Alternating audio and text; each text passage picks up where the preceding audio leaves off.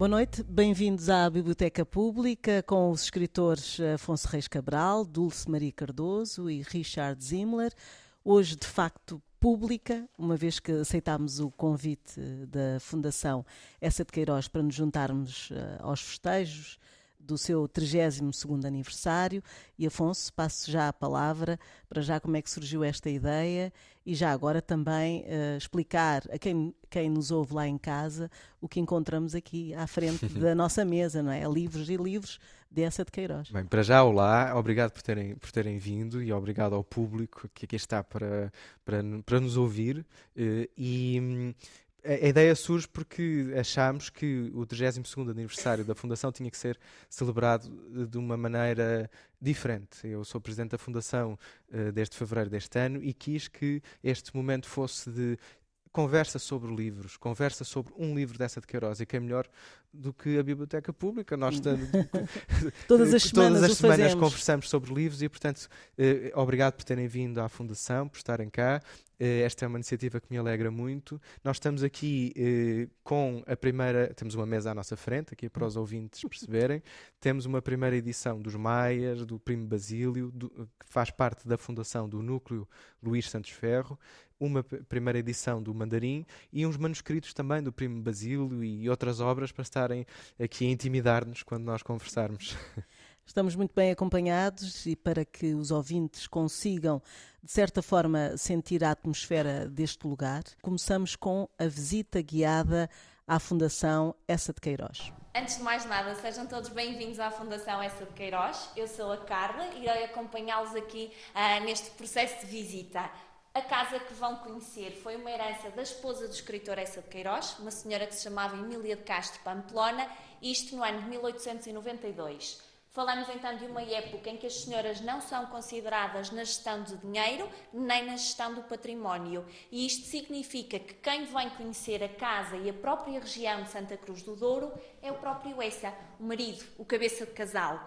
Efetivamente, nesta sua vinda, o ESA uh, acabará por vir buscar toda a inspiração necessária e, em primeiro lugar, escreve um pequenino conto, Civilização, mais tarde, acaba então por escrever o romance A Cidade e as Serras, onde esta casa e a quinta surgem em todo o seu esplendor, são o cenário principal desta belíssima obra de Essa. O Essa, quando cá chega, de facto, uh, tem esta casa recheada com alfaias agrícolas, com animais e com tudo aquilo que vem da produção agrícola mobiliário. Nesta casa encontra apenas três peças e hoje quem nos visita tem a possibilidade de encontrar essas mesmas peças, em específico nesta primeira divisão. Convido-os desde já a conhecer uma dessas peças. É um móvel encostado à parede lá, o chamado arcaz de sacristia, peça usada pelo padre. Era ali que ele colocava os paramentos, que depois usava sempre que se realizavam os ofícios na capela da casa.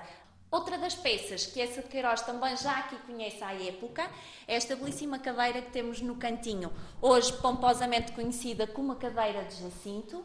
Era de facto a única existente aqui na casa, portanto, na cidade e as serras, a dada altura, o Essia também a descreve tal e qual, ainda hoje a podem ver aqui ao vivo. Na obra, imagina a cadeira de couro de espaldar alto a pertencer à personagem principal, o Jacinto, precisamente, enquanto este seu príncipe da graventura vive aqui na casa, hoje conhecida pela grande maioria dos nossos visitantes como a Casa de Tormes. E temos, entretanto, a terceira e última peça, que é a mesa mesmo aqui ao meu lado, batizada de Mesa do Arroz de Favas. Neste caso, o nome da mesa está ligado à primeira refeição que aqui serviram ao escritor. Viver aqui Convém ressalvar que o Eissa não chega a viver nesta casa, vem cá quatro vezes, aqui terá passado sempre períodos curtos, vários anos após a morte dele. Aí sim, a casa é novamente transformada em habitação e nós teríamos descendentes do escritor a viver aqui nesta casa. Aqui nesta salinha podem ver desde logo em grande destaque esta fantástica peça que nós hoje temos e que hoje estará certamente em destaque também, a cabaia de mandarim, a vestimenta típica dos mandarins chineses, peça que neste caso foi oferecida a essa de Queiroz pelo Conde de Arnoso, Bernardo Pinheiro de Melo. Este senhor era amigo de essa de Queiroz, era também secretário particular do rei Dom Carlos, então vai ter a possibilidade de ir à China em funções e é de lá, mais propriamente de Pequim, que ele vai trazer a peça que nós hoje aqui temos e vai oferecê-la ao Essa pela graça do romance o Mandarim, onde os escritores já nos deixavam uma fantástica e maravilhosa descrição da vestimenta típica dos mandarins chineses. Entretanto, e claro, uh, tendo em conta a fisionomia do Essa, ele fica encantado com o presente sim, mas escreverá desde logo uma fantástica carta a este seu amigo, a dizer-lhe que apesar de ter adorado imenso o presente dele, infelizmente não iria poder usar sobre as suas costelas magras, porque a ele faltavam imensos atributos, nomeadamente a pança, para poder encher as pregas aqui uh, da cabaia. E agora, a partir do auditório, abrimos as páginas do romance O Mandarim, publicado em 1879 por essa de Queiroz, diplomata em vários países, Cuba, Inglaterra, França, uh, um dos mais importantes escritores e pensadores deste país, figura emblemática do realismo em Portugal, estética presente em grande parte da sua obra de ficção essa de Queiroz nasceu em 1845, na Pova de Varzim, morreu em França em 1900, deixando obras de referência como O Crime do Padre Amaro, O Primo Basílio, Os Maias, A Cidade e as Serras. E começava uh, pela história do livro que trazemos aqui, o, o Mandarim, uh, com a Dulce. Uhum. Uh, para já, que história é esta, não é? E quais foram as tuas primeiras impressões? Bem, antes de mais, e hoje é um programa diferente, porque pela primeira vez nós estamos sozinhos. Com público. Exatamente. Um, antes de mais, dar os parabéns à Fundação e desejar que a partir de agora ainda corra melhor, que o futuro seja risonho e que todos estes projetos que o, que o Afonso mencionou uh, corram, corram bem. E, em segundo lugar, declarar que devo muito a essa de Queiroz, independentemente agora do mandarim, porque, porque o li com muito agrado quando era muito nova. E apesar de eu ter lido num contexto de escola, não é? tive a sorte de ter professores que me souberam motivar para a leitura. Eu acredito que nem sempre acontece, mas quando acontece é uma benção, porque a escola, e neste caso é a escola pública, faz um grande trabalho uh, nesse sentido de dar a conhecer os autores da, da melhor forma e, e, cativar os jovens leitores que depois se vão tornando leitores mais, mais, uh, mais experientes. Um, curiosamente, eu li este livro que vamos falar hoje no mandarim muito cedo, porque a minha professora de português, do oitavo ano, uh, sabendo que eu gostava muito de ler, uh, apesar de não fazer parte do currículo, uh, aconselhou-me. Ora, quando eu li, eu era muito inexperiente, obviamente, era uma criança, e acreditei nisto. E é, é, bom, não é? E portanto fiquei com muito medo, acima de tudo, de ser assaltada. Começar a ver eu também coisas. e, e depois nunca mais, nunca mais pensei nisso. E mais tarde reli, um, e, aí mais a sério. E, e, e, o que é que é aqui notável? É que temos aqui um problema, que é, aliás é consciência, se calhar. É um problema de consciência, evidentemente. Uh, o paradoxo do mandarim, que é assim conhecido e que o Essa de Queiroz terá retirado de, uh, de, terá tido influência francesa, que houve alguns franceses muito importantes que falaram nele. Um, e, mas acho que ele se baseou mais no Balzac, não sei, não, não tive a ver bem, mas o, o primeiro terá sido o, o Chateaubriand. E um, o que é que acontece? É esta ideia que é, que é, que é assim muito simples, que é, se nós pudéssemos fazer mal a alguém, neste caso até um mal muito permanente, que é matar, um, sem sujarmos as mãozinhas, só com uma decisão, e depois de, de, de, desse mal que fazemos a alguém, tirar benefício, uh, proveito material disso, como é que nós ficaríamos? O que é que nos aconteceria? Portanto, este é o dilema do livro. Como é que se trata isto? Portanto, à partida, isto não parece muito difícil, porque o que é aqui proposto no livro, e penso que um livro escrito há tanto tempo, já não temos aqui a ideia de estar a denunciar o que é que se passa na rede, o que aqui se passa é um, é um funcionário público, na altura não, ainda havia rei, não é? Portanto, era do. do Amanuense, e nós no, eh, do no- Amanuense, no último programa falámos do Bartleby, que era copista, Exatamente, portanto também exato. Amanuense. É, no- no- o no- século XIX estava obcecado com, com o Exatamente, escrivão. também era a, a profissão, era a Exatamente. profissão. E hum, é este, este, este funcionário que não tem uma vida má, como ele aliás diz, não tem assim uma vida má, tem uns desejos que nós vamos todos tendo, eh, de uma, Uma vida melhor. eh, com certos luxos e certo Fausto, que de repente lhe aparece a possibilidade, sem ele fazer nada, de matar um pobre mandarim que está do outro lado, está, está do outro lado do mundo, eh, sem ele sujar as mãozinhas. E, portanto, ele, o, o mandarim morre, ele recebe, em troca disso, uma quantidade enorme de, de dinheiro e é a partir daí, vai o que é que acontece a esta pessoa? É feliz? Não, é, feliz? E a, e a história desenrola-se. Agora, depois vou, irão falar mais sobre o livro, mas a primeira, a primeira nota, há muito humor aqui. Portanto, isto não é só uma ideia de culpa. Nós estamos aqui a falar do Dostoiévski e do, Não, do é um divertimento também. Eu acho que a novela é um divertimento. Exatamente, também. portanto, é, é muito fantasioso, mas há uma ideia de. há uma leveza nesta. nesta portanto, as situações em que o, o nosso o nosso Teodoro, que ainda por cima o nome é presente de Deus, quer dizer presente de Deus. Portanto, o que é que este pobre homem, de repente milionário, o que é que lhe vai acontecer é, é tratado com humor e leveza, mas não sem inteligência, ou seja, não é gratuito, não, não, não é só risível para nós vermos um, um, um homem normal e comum ah, que se torna milionário, as, as, as desventuras e, as, eh, e o mais ridículo disso. Não. Há ali sempre um ensinamento, há uma, uma espécie de fábula moral sobre o que é isto de, de, de, de estarmos, eh, de sermos humanos e de vivermos em sociedade. E é muito engraçado perceber, e já, já vou passar a palavra, que eh, lendo o outro trabalho dos outros eh, romances do, do, do, do Essa de Queiroz, há sempre a mesma preocupação, penso que, que ele a tinha, que era que a arte devia hum, conduzir, as- digamos, os leitores para a construção de uma sociedade melhor. Portanto, eles- ele utilizava ah, a, a ficção também como um retrato social, uma crítica social muito acutilante, para que os leitores pudessem pensar no- no na- na- na- nas regras eh, sociais e na divisão económica ahm, e que depois pudessem, ah, enfim, mudá-la pa- para Uhum. melhor. Ah, e eu seguia aqui com o Richard. Para já, ah, como é que é a relação com a escrita do Essa? Este foi o primeiro ah, livro. Não, eu li os Maia, mas em inglês. Eu tentei ler em português, mas isto já há 20 anos, o meu português não era muito bom e não consegui. Aliás, era um- uma preocupação minha. Sempre que eu leio um livro antigo português, eu fico com dúvidas. Vou ter que referir ao dicionário frequentemente ou não, e eu faço listas das palavras, por exemplo, palavras que eu não conheci.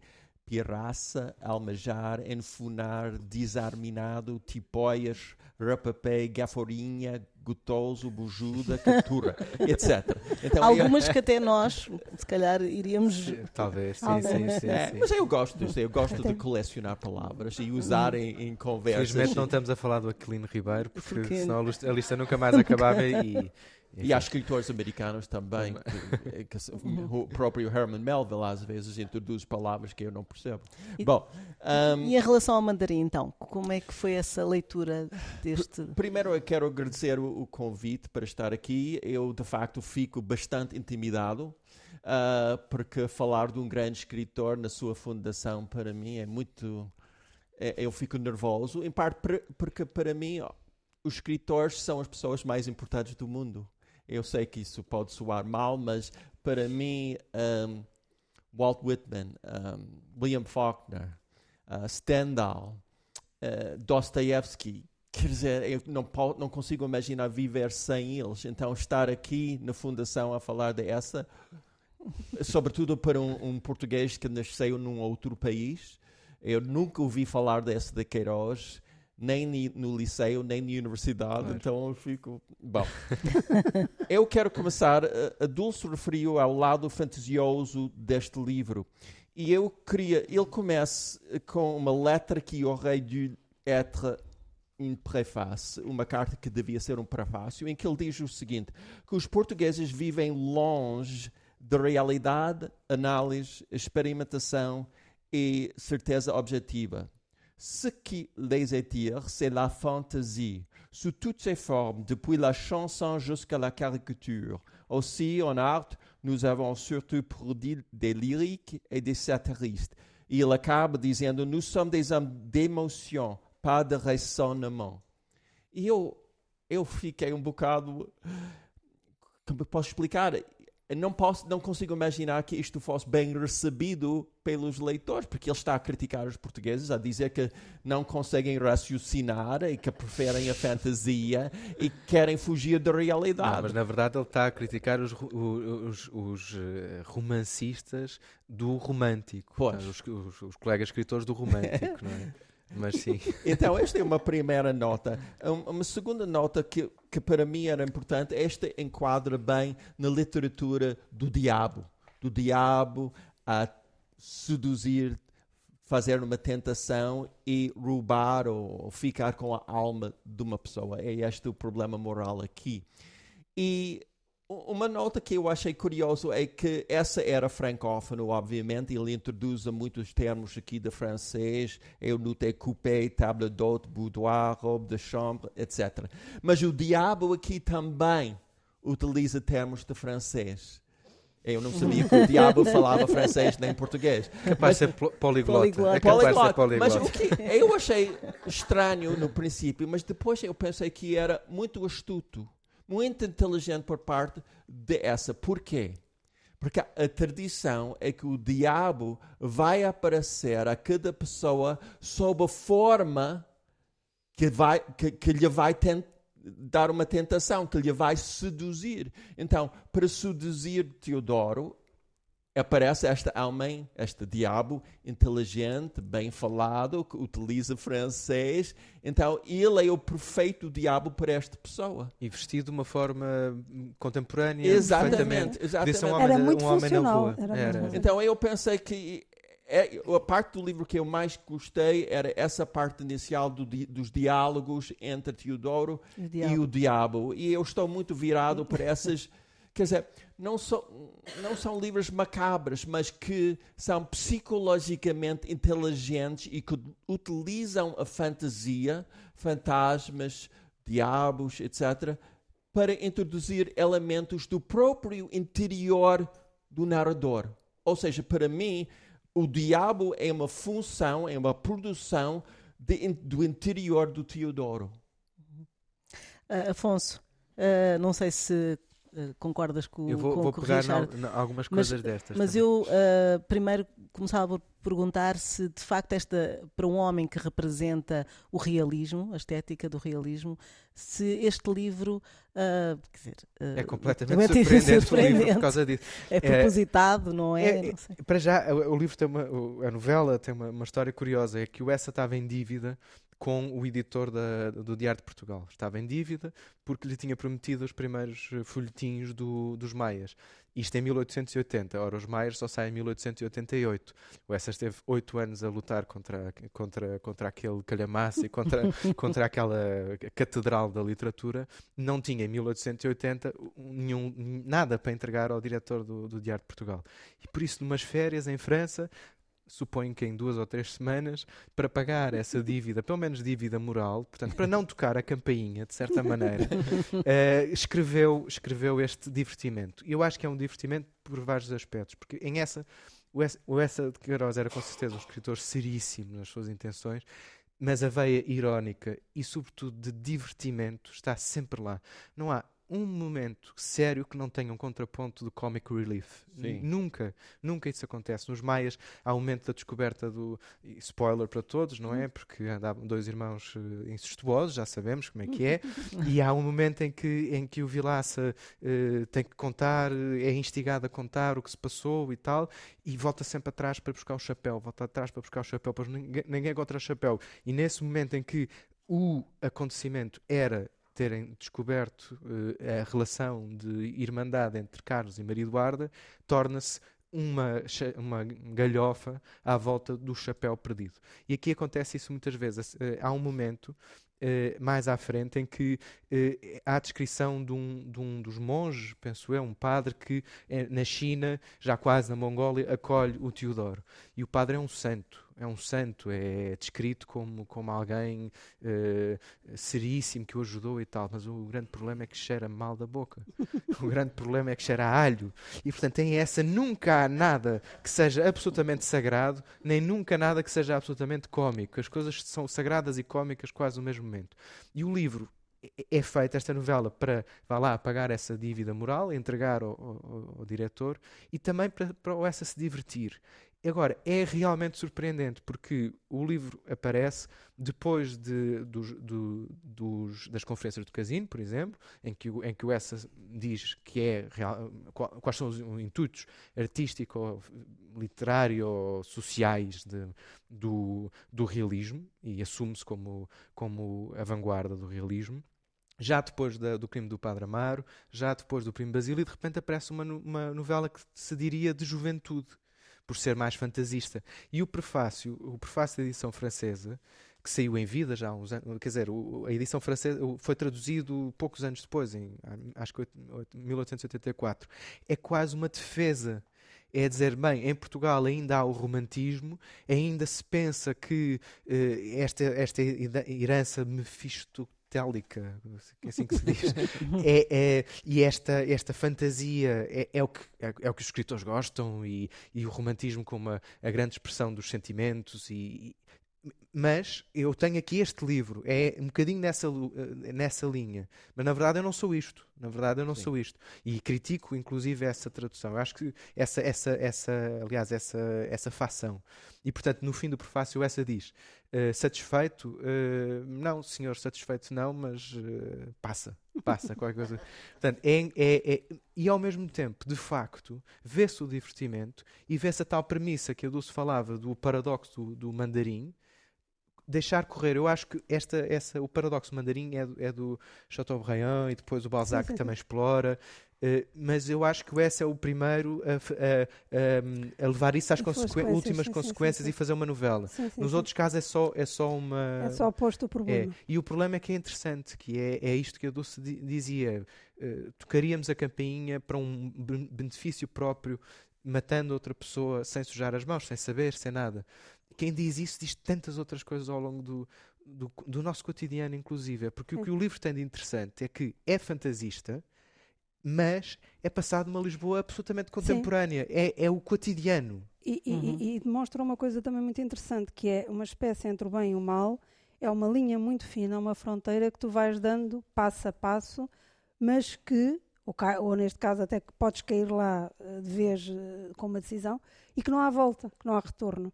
Porque depois o pobre Teodoro começa a ter tantos problemas e sempre a ver o, o fantasma do, do, do, mandarim que ele quer remediar a situação, mas já não consegue remediar, porque faça ele o que fizer, o resultado é sempre, ou seja, vai sempre contra ele. Portanto, ele depois começa ali a pensar, sendo que também quando ele começa a pensar em devolver, é sempre guardando uma parte significativa para ele. Porque depois são os milhões, são os milhões. porque esta fortuna que ele herda é de facto uma coisa faustosa. Não é, existe não no existe. mundo outra coisa não, assim. Não, não existe. Se é para imaginar uma fortuna que se imagina a maior fortuna de todas. Sim, sim, sim, sim, isso é. E depois, depois, e depois há uma, uma coisa muito engraçada também no livro, não sei se vocês sentiram isso, há, digamos que a personagem é, é, ele autoanalisa-se. Portanto, há, uma, há o Teodoro, o personagem, e o Teodoro, narrador. Uhum. E o Teodoro vai fazendo contas consigo próprio. Uhum. E isso é muito engraçado porque eles muitas vezes estão em desacordo. Não, e é tal negociação diabólica. Sim, sim, que é sim, é. O, o, diabo, no início, é perfeitamente razoável. É, o, é, é sedutor, como o Richard dizia, e razoável. Não, não isto passa-se assim porque uh, tal, passas assim porque não, tal. e até porque era um favor, razoável. era um favor, porque o, o mandarim o, era velho, era velho era, tinha gota, claro, portanto tinha já, ali... já era a hora de terminar. Não, no fundo não aproveitava os milhões e também, enfim, é, para que ter exatamente. milhões se não aproveita? É, é como era até um favor que é, é como as pessoas durante a Covid-19 que diziam, ah, aquelas, aquelas gente velha já nos, nos lares, já. eles não querem viver mais, basta. Eu fiquei absolutamente horrorizado com isso, mas foi eu ouvi isso com alguma frequência. Sim, sim, claro. Não, porque há sempre, há sempre uma maneira de nos convencer a fazer aquilo claro. que queremos. É a justificação uhum. dos nossos é, é erros. É, é. Mas há uma coisa interessante aqui é que um, eu gosto de escrever sobre isto também, é que basta um passo em falso e podemos perder tudo. Não é necessário mais do que um passo, um falso. Qualquer, qualquer marido ou esposa percebe isso, porque basta uma aventura fora e, e a, a, casa inteira, filhos, pode cair. Claro. E eu, é, é, eu acho que é isso um dos morais, de, uma das lições deste livro. Quero referir a outra coisa também, é que em certos aspectos parece a mim que Portugal do século XIX, dessa, mudou muito e em outros aspectos não. E vou dar um exemplo de como é que mudou, na minha opinião, e o mundo inteiro. Ele diz na página 24: das duas grandes tentações humanas, o, a fome do metal precioso e o conhecimento do absoluto, absoluto transcendente. É, Parece-me desatualizado que hoje em dia as pessoas querem fama, querem ter 150 mil seguidores no Facebook, querem aparecer no TikTok, querem aparecer na televisão. Matava a mãe para aparecer na televisão, no telejornal das 8 horas. E a juventude. Basta olhar para a televisão nos Estados Unidos, os atores, atrizes, uh, pivôs de televisão, todos com dentes perfeitos, todos com pele lisa. Então, mostra que o mundo mudou. Mas há outras situações que depois do Teodoro ficar com, com algum dinheiro, com, ficar rico, ele escreve na página 39, Entretanto, Lisboa rojava-se aos meus pés. O pátio do palacete estava constantemente invadido por uma turba olhando-a enfastada das janelas da galeria. Eu via lá brancagear os petilhos da aristocracia, negrejar a sotaína do clero, e usar o suor do plebe. Todos vinham suplicar de lábio abjeto, etc, etc, etc. E hoje em dia é igual. Quer dizer, não, não, só, não é só uma não é crítica é, a Portugal, em é, todo é só porque é o ser humano, claro. O ser humano, temos uma palavra para isso em inglês, não sei se existe em português, sycophants. Pois. Quer dizer, basta uma pessoa ficar famosa ou rico e toda a gente quer, quer dar graça para ser com ele. este livro é, é de facto então, um é muito atual Mas aí, nesse nessa, sentido. nessa uhum. parte do livro inicial, depois de, da morte do mandarim, em que ele ele realmente toca a campainha, mas uh, só um, um, mês depois é que percebe que, que realmente aconteceu. aconteceu. e que o diabo apareceu no quarto dele, sentado à, à cabeceira, uhum. e que tiveram essa negociação. E a partir daí é a parte socialmente mais, mais interessante do livro, porque é a reação de Lisboa perante, perante a fortuna sim. dele. E aí é um, essa, é um essa que se vê que está a escrever os maias ao mesmo tempo. Sim, sim, uhum. Está a escrever não, os maias e, ao mesmo tempo. Sim, exatamente. Mas depois, ao mesmo tempo, também é um essa não muito típico, não só pela fantasia, mas pela por isto que dizíamos há bocado da introspeção ou, ou da, de olhar para, para si mesmo, porque em princípio as, as personagens do Essa eh, olham para si mesmos inseridos numa ideia de sociedade. Aqui ele obviamente também tem isto, mas o grande tema é a consciência. Uhum. Sim, o grande sim. tema é a consciência. E a consciência é, é, é está, está, está lá inabalável, inabalável. E a procura da absolvição também? Não. Não, não há redenção. Não há redenção. Não há redenção porque as pessoas, aliás, quando ele depois decide mostrar-se pobre e voltar à sua vida antiga, as pessoas tratam-no muito mal. mal. e portanto, não, ele, repara, ou seja, claro. já, não há, já não há possibilidade, mas também não é, não é só pelo próprio sujeito, é, é pelos outros. Porque os outros, ora, se rojam aos pés dele quando é rico, ora, quando o sentem pobre, os corraçam outra vez. E, portanto, de alguma maneira, parece-me haver também no pensamento dele, é o indivíduo nada pode contra um coletivo uh, que, que, corresponde assim. Não, Portanto, e, também nada, e, e, também nada pode, pode contra si mesmo. Sim, contra é si mesmo poderá não que, poder, que é mas o coletivo poderia ajudar quando ele ficou pobre outra vez. Se ele fosse claro, eh, sim, bem sim, recebido, sim, poderia a coisa correr bem. Só que há aqui uma ideia que é o indivíduo tem estas tentações, mas de alguma maneira todas estas, mesmo por exemplo, logo na primeira, uh, o bocadinho que eu tinha aqui para ler, uh, tinha também este aqui do, do, do, Richard, mas aqui na página 19, logo do início, uh, é muito é muito pueril o que ele dizia, digamos, os, os, os sonhos dele. Sim, é, sim como muito, ele se descreve. Como ele se descreve. Ele dizia: Ainda assim, eu não me considerava sombriamente um pária. A vida humilde tem doçura. É grato, numa manhã de sol alegre, com o guardanapo ao pescoço, diante do bife de grelha, desdobrar o diário de notícias. Pelas tardes de verão, nos bancos gratuitos do passeio, gozam suavidades de idílio. É saboroso a noite no Martinho, sorvendo golos, um, aos golos um café, ouvir o, os verbosos injuriar a pátria. Isto é, pronto. Depois nunca fui excessivamente infeliz, porque não tenho imaginação. Portanto, esta é, isto, isto, para mim é fantástico. É, é, é, é realmente é, é, necessário muita imaginação para serem felizes. Porque a maior parte das pessoas leva, leva a vida, a vida vai se tendo. Portanto, o, o que aqui me parece é que nós próprios, portanto, uh, estaremos satisfeitos com o que nos é dado. O problema é sempre a pressão social que nos vai mostrando mais e mais e mais e que nós queremos aceder, uma vez acedendo, acontece como ele, no entanto, ele diz várias vezes, no entanto, continuava triste, no entanto, estava Exatamente. triste, Uhum. e quando queres voltar, também não tem, não tem o retorno. Portanto, não há redenção. Não. Em relação à, à escrita, eh, já vimos aqui eh, que eh, de todo o livro não é eh, não, não faz aqui uma, uma ruptura com a forma como essa costuma escrever, não é? Sobre eh, esse, essa representatividade do realismo, aqui temos uma fantasia total, mas lá está ainda na forma de o detalhe. Um, o, o Essa é de facto um mestre no, no, no detalhe, na descrição. Isso está presente ou não? Vocês não, não concordam? A história, a parte então da China, que ele eh, julgo que nunca a lá da- foi, nunca foi à nunca China lá foi à China, portanto a nunca parte foi à da China. é, é Ah, fascinante também por, por causa disso, não é?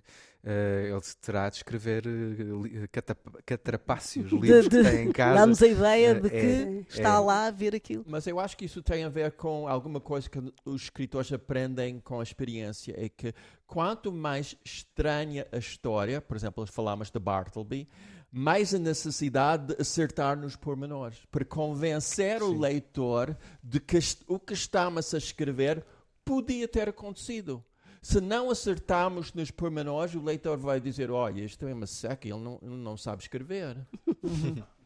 E depois aqui, mas eh, aqui há em ponto pequeno o essa todo, em ponto pequeno.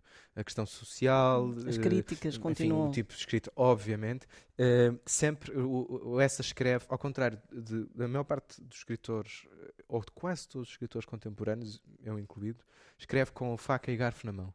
Sempre. É interessantíssimo como há sempre descrição de comida e é um deleite, é um deleite permanente. Eu, pelo menos, as minhas personagens nunca nenhuma comeu na vida. nunca. Não sei como é que As elas estão vivas. As minhas não comem. Eh, o S adora, adora comer, adora comer, está, está sempre de- faca e garfo e de bisturi, e de bis- bisturi também. Uhum. O bisturi está sempre em. Nós Portanto, é um S em ponto pequeno. Nós estamos a perder as personagens secundárias daqui, por exemplo, quando ele vai a, exatamente a general, o general, aliás, a a- uma frase que depois já muitas vezes é citada da Scholler, da, isto é uma grande. Sim. Portanto, hum, estamos aqui a, e também é muito também Está muito centrado no Teodoro, não é? Sim, nós estamos aqui só a falar do Teodoro, mas há, digamos, à, à volta, uma- mesmo na, na vida primeira do, fun- do, do funcionário, Sim, a pensão, A onde ele pensão, está é sim, muito bem exatamente. feito. e muito que bem agora descrito. volta, volta outra vez, porque nós perdemos esta ideia das coisas partilhadas e agora com o preço Agora, da totalmente. Exatamente, totalmente. o preço da habitação estamos outra vez na, Os nas- estudantes bem sabem. Afonso, só. a, a leitura de algum aqui, ah, sim, há aqui um, um certo que, que, que é já na China, portanto o Teodoro vai para a China a tentar espiar, a tentar espiar o que fez e a tentar eh, estar, estar eh, resolver a consciência, a consciência com, com C maiúsculo que aparece sempre aqui. O que também é, que também é curioso que é ehm, o livro é, é cheio de paradoxos, porque a proposta do paradoxo de- do mandarim é uma proposta meramente material. É meramente material, ou seja, eh, eh, não há consequências para este ato porque a distância e a, a- distância e o, e cultural, eh, social, geográfica impede que haja qualquer tipo de consciência. Ele não, nem, não conhece a cara do mandarim. E, no entanto, a proximidade do ato errado é absolutamente íntima porque a consciência com C maiúsculo está lá sempre. E, e, portanto, eh, eh, eh, o que se faz de mal ou não não depende das consequências que se, que se tem, depende do ato em si. E, e, isto é uma, enfim, isto é uma, vem de uma tradição muito grande, cristã e, tu, e, tu, e tudo mais. Mas aqui sem expiação possível, sem expiação possível. Mas enfim, desculpem, fiz uma deriva em que ele vai para a, para a China à procura do mandarim, conhece um general que é um facilitador lá do sítio, o general é um pragmático. É um pragmático, é assim um tipo afável, mas vê-se que é afável com uma mão e, e, dá uma facada com a outra uhum. facilmente. E há um, um momento, um diálogo que é muito engraçado uh, em que o, o Teodoro vai, vai tentar uh, resgatar o, a memória do mandarim uh, e pergunta-lhe o general: O meu prezado hóspede sabe chinês? Perguntou de repente, fixando em mim a pupila sagaz. Sei duas palavras importantes, general: mandarim e chá. Ele passou a, so, a, sua mão de fortes cordoveias sobre a medonha cicatriz que, que lhe socava a calva. Mandarim, meu amigo, não é uma palavra chinesa e ninguém a entende na China. É o nome do século XVI que os navegadores do seu país, do seu belo país, quando nós tínhamos navegadores, murmurei, suspirando. Ele suspirou também por polidez e continuou. Que os seus navegadores deram aos funcionários chineses. Vem do seu verbo, do seu lindo verbo, quando nós tínhamos verbos, rosnei, no hábito instintivo de deprimir a pátria. a escrita, a, a, a ironia, Isto é o humor. Mais. Isto é os mais. Exato, presente uh, neste livro o Mandarim. Uh, não sei se vocês querem dizer mais alguma coisa sobre, propriamente sobre este livro, uh, mas eu queria colocar aqui uma questão à, à Dulce sobre o ESSA. o país trata bem o ESSA? O ESSA e os contemporâneos, os clássicos, o que nós consideramos os escritores uh, clássicos uh, portugueses? Uhum. Eu acho que o país não trata bem a cultura.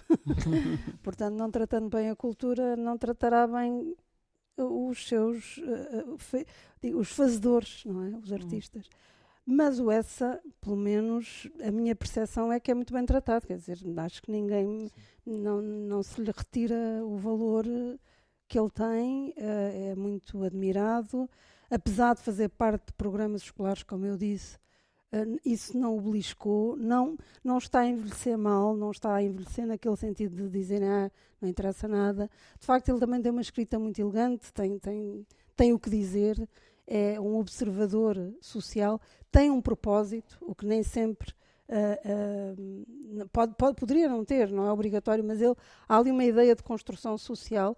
Portanto, apesar do essa uh, vir de uma elite, mas ele não descura. Portanto, ele sabe do seu privilégio e tenta uh, contribuir para um mundo mais justo. Uh, por isso é de alguma maneira injusto aquilo que agora há uma, uma, espécie de revisão sobre essa. quer dizer, que, que, para mim não faz sentido, não faz em relação a nenhum é, autor. Houve uma, te, houve uma tese de doutoramento absolutamente questionável, sim, que há sim, uns sim. meses, felizmente acho sim, que sim. Não, não é Sim, norma. mas, mas, mas se forem por esse caminho, de facto mas é o autor essa, errado. Claro, é o exatamente, autor errado. exatamente. É o, autor, autor errado porque ele era muito preocupado com as, com as questões sociais. E, e, e, queria de facto contribuir para um mundo mais justo. Agora, se tratar bem, acho que. Pelo menos é, é um dos autores que hoje Uh, está muito presente, uma vez que as escolas uh, o dão com alguma profundidade, acho eu, que está muito presente nesta geração de, de, estudantes, embora o Afonso, eu concordo com o Afonso, Uh, acho que deveria ser uh, renovado, não é? Não, a forma, a, a abordagem. Como se, lê, como se lê os maias no, no secundário é tende, a, tende a, a, tentar puxar uma campainha do, do mandarim, não é? tende, tende a, acontecer isso. Porque é, enfim, eu, eu percebo que há, há, milhares de professores, milhares de alunos e tudo mais, é preciso uma certa maneira de, de apresentar que é estratificada e que é, e que é universal ainda assim, uh, há a juntar à ideia de leitura, obrigatória que evidentemente que o essa deve lá estar e deve continuar, a questão não é essa, Uh, muitas vezes o que se passa é que dissuade os alunos. Dissuade os alunos porque é obrigatório, por um lado, e por outro porque é personagens tipo, eh, o tipo de, de abordagem, personagens tipo, caracterização da época, uso do verbo é anteposto é e posposto. Não é só para o essa. Não é só para o essa, não, não. É, é a maneira de dar literatura. E a literatura é uma coisa viva, que é, é, é conversarmos assim como estamos a conversar e, e, e, não preencher um caderno de encargos. Agora, claro que isso é, é transversal e, e o essa Eu acho que é bem, é bem tratado, sim, e é, é, é, ainda é uma popstar hoje em dia, o que é curioso. é verdade. Richard, uh, logo na entrada de, de, de, do programa, um, falaste de alguns autores americanos Sim. que quase ao nível. Uh, uh, também é assim? são perpetuados através de, das escolas? Olha, ou há sei. dificuldade imensa de, de os fazer vivos ainda hoje? Francamente, não sei. Eu tenho uma preocupação, porque hoje em dia os Estados Unidos fizeram um enorme erro há duas ou três décadas. O Tribunal Supremo decidiu que as localidades, os distritos, podiam determinar uma parte do currículo. Daí, num estado como Kansas, Missouri ou Idaho, um distrito pode censurar Mark Twain ou pode censurar a, mim, ou a Dulce, ou a Quer dizer, e a minha grande preocupação é que, obviamente, Mark Twain estava a escrever no século XIX. Então, vai haver situações, palavras, maneiras de tratar os escravos, etc., que não, não, não é aceitável hoje em dia. Mas era o século XIX, havia racismo, um racismo brutal. Então é muito importante para os jovens saberem isso e lerem isso. Então, nos Estados Unidos, não sei, estamos numa situação de muita polarização, muita censura, um, e eu não sei, eu receio muito que nas próximas décadas. Um, uh, William Faulkner, Mark Twain, até Philip Roth, uh, muitos escritores vão ficar fora do currículo porque não são, não adoptam uh, estratégias políticas e identitárias de 2022 ou 2030. Realmente deviam, deviam, ter mais juízo. Porque é que não adotaram essas estratégias de 2022? Não se sabe. Não se sabe. Notas finais sobre o mandarim para nos despedirmos? Uh, alguma coisa queiram acrescentar? Uh, que Afonso chateou-me porque eu ia ler o mesmo parágrafo. porque o que, uma das minhas teorias de perspectiva de um, de um português que nasceu no estrangeiro é que os portugueses ainda demonstram um complexo de inferioridade e denegrar o país com muita frequência uh, e por razões estúpidas. E e eu fico irritado com isso. E fico irritado em relação à cultura, quando denigramos os nossos poetas, os nossos escritores, os nossos ensaístas. Um, fico mesmo muito irritado. Eu que tenho uma Bom. nota final é que eu achava uma ideia maravilhosa a existência de folhetins na...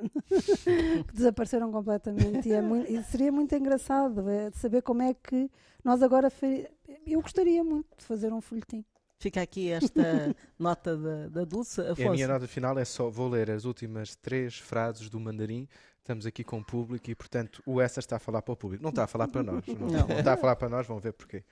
Uh, nenhum mandarim ficaria vivo se tu, tão facilmente como eu, o pudesses suprimir e herdar-lhe os milhões. Ó leitor, criatura improvisada por Deus, obra má de má argila, meu semelhante e meu irmão.